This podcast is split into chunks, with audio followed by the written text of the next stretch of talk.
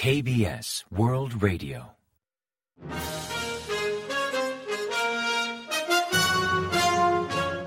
Informativo de KBS World Radio. Bienvenidos un día más al informativo de KBS World Radio. Les habla Javier Castañeda y tras el saludo les avanzamos los principales titulares del día 23 de diciembre. Corea planea suprimir la mascarilla en interiores en dos fases. Oficialismo y oposición pactan el presupuesto para 2023. Y Chemion no acudirá al interrogatorio de la Fiscalía. Justicia convoca al Comité de Indulto Especial por Año Nuevo.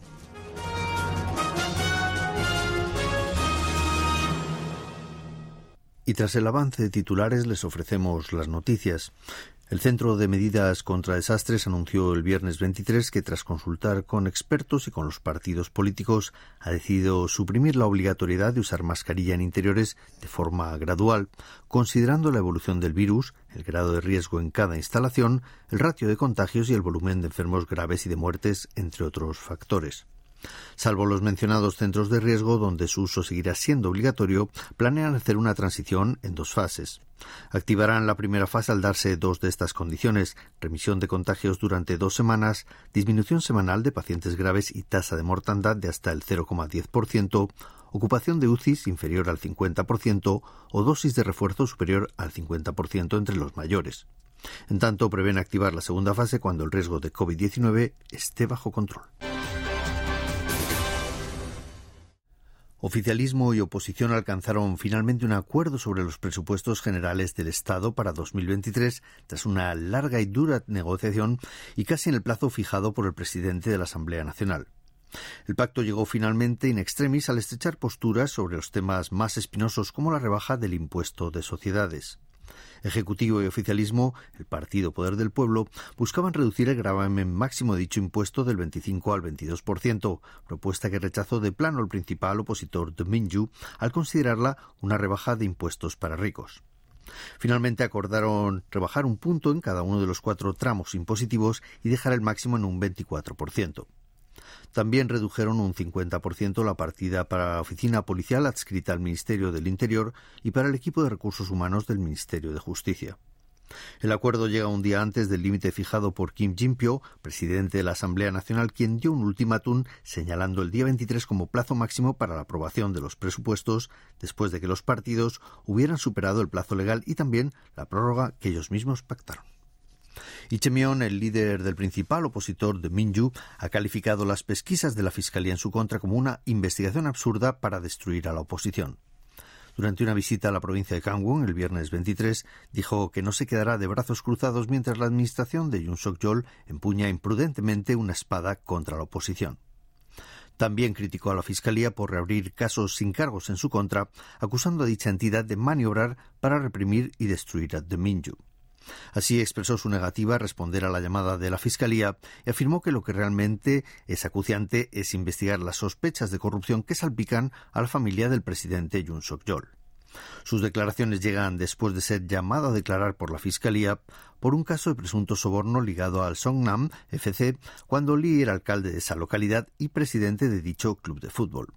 Se sospecha que entre 2016 y 2018 persuadió a diversas empresas de hacer generosas donaciones al Songnam Fútbol Club a cambio de favores como permisos de construcción. El Ministerio de Justicia convocó el viernes 23 al Comité de Indultos Especiales por Año Nuevo para elaborar el listado de posibles beneficiarios. El comité lo integran nueve personas, entre altos cargos, abogados y catedráticos, y lo preside el ministro de Justicia, Han Dong-hun. Tras elaborar un primer listado, posteriormente lo pasarán al presidente Yoon Suk-yeol, quien decide el listado final hasta el 28 de diciembre. Desde el sector político afirman que podría incluir nombres de peso como el expresidente Myung-bak o Kim Kyung-soo, exgobernador de Gyeongsang del Sur. Ambas personalidades también fueron mencionadas como posibles candidatos a un indulto por el Día de la Liberación Nacional el pasado mes de agosto, pero fueron excluidos en el último minuto. El Gobierno ofrecerá financiación y otras medidas para mejorar la competitividad tecnológica de las empresas afectadas por los tratados de libre comercio suscritos por Corea.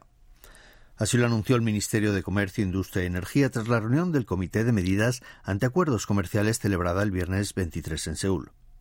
La cartera explicó que los préstamos a corto para paliar el impacto comercial inyectaron cierto oxígeno en el tejido empresarial surcoreano, pero la verdadera solución es fomentar su competitividad.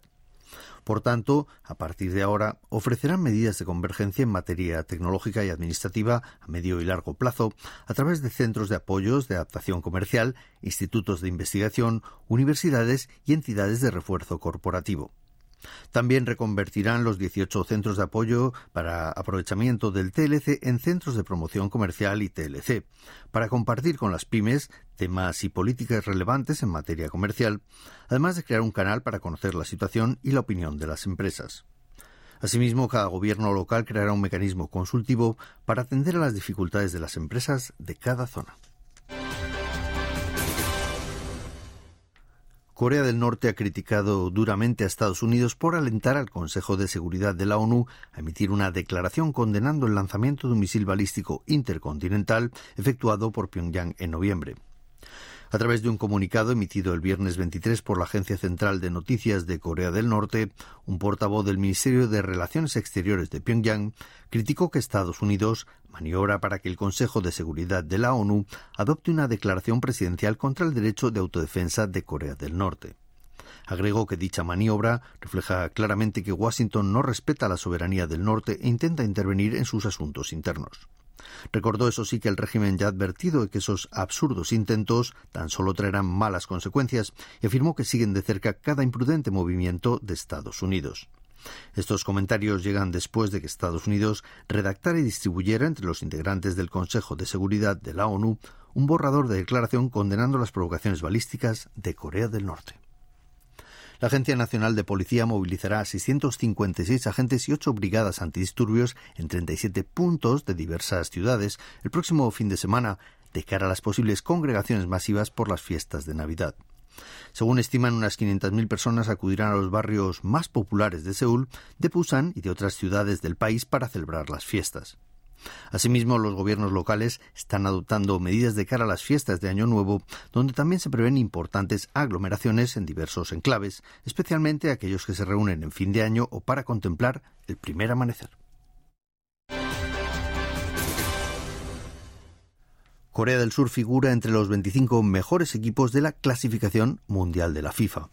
La selección surcoreana ocupa el puesto número 25, según la última clasificación publicada el jueves 22, al subir tres peldaños respecto al mes de octubre.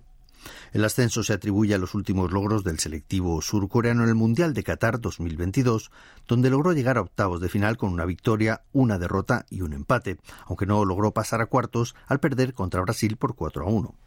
En tanto, Brasil sigue en el primer puesto del ranking de la FIFA con 1.840,77 puntos, pese a resultar eliminado al perder ante Croacia en cuartos de final.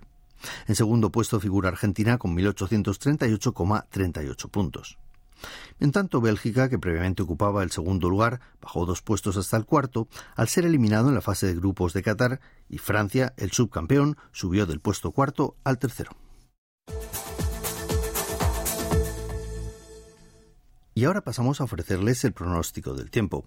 Para el sábado 24, la víspera de Navidad, se espera un día despejado y con frío polar en todo el país, salvo en Chunchon del Sur, en Chola y en la isla de Jeju, donde habrá nieve y abundante nubosidad.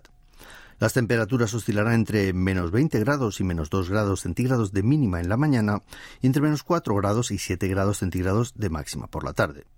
En Seúl, la capital, el mercurio caerá hasta menos 13 grados centígrados durante la mañana. La calidad del aire, eso sí, será regular con nivel de smog entre normal y bajo.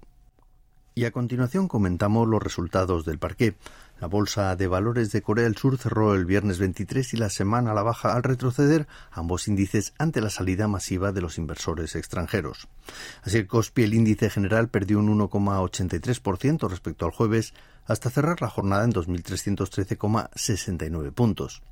En tanto, el COSDAC, el parque automatizado, bajó un 3,32%, culminando la sesión en 691,25 unidades. Y en el mercado de divisas, la moneda surcoreana se devaluó frente a la estadounidense, que finalizó operaciones en 1.280,8 wones por dólar, tras ganar 4,6 unidades respecto al día anterior. Y hasta aquí el informativo de hoy. Gracias por acompañarnos y sigan en la sintonía de KBS World Radio.